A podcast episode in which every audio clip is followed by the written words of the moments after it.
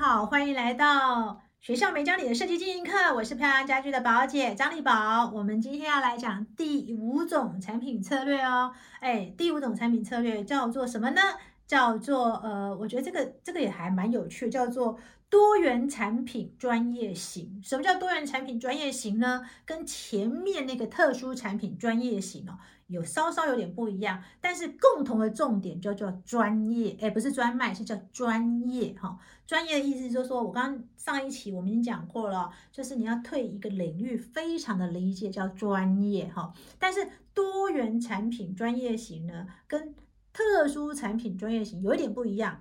表示说，它有可能有两三种市场的选择。那这一种类型的产品策略特别适合什么？特别适合你们是走合伙人制哈。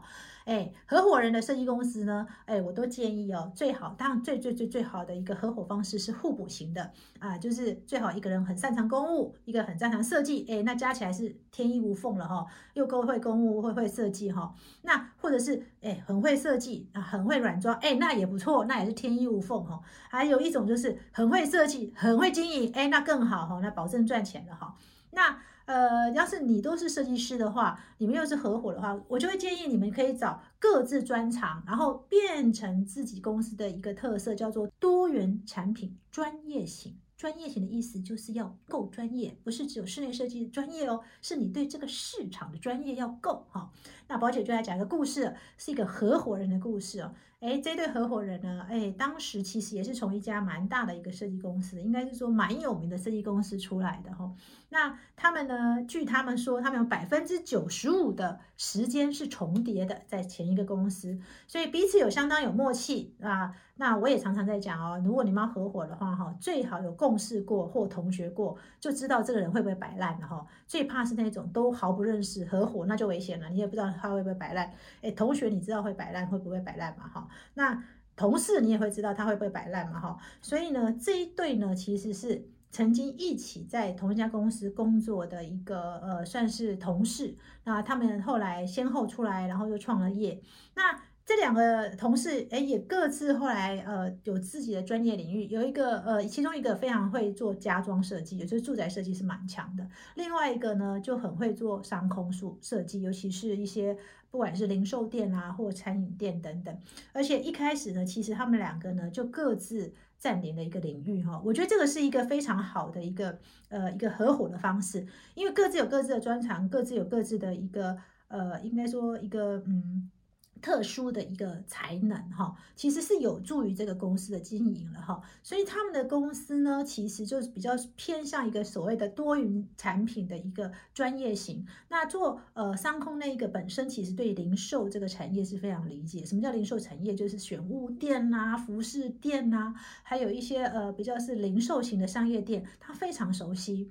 然后所以呢，他就专攻这一块。那另外一个合伙人，因为他非常专注是在住宅设计，所以他们从他对于住宅设计他也非常的专精，所以他他们一开始呢，其实就各自占领两个专业市场。当然，有的人会问说，哎，住宅设计，哎，也有他的专业，当然啦，住宅设计当然有他的专业哈。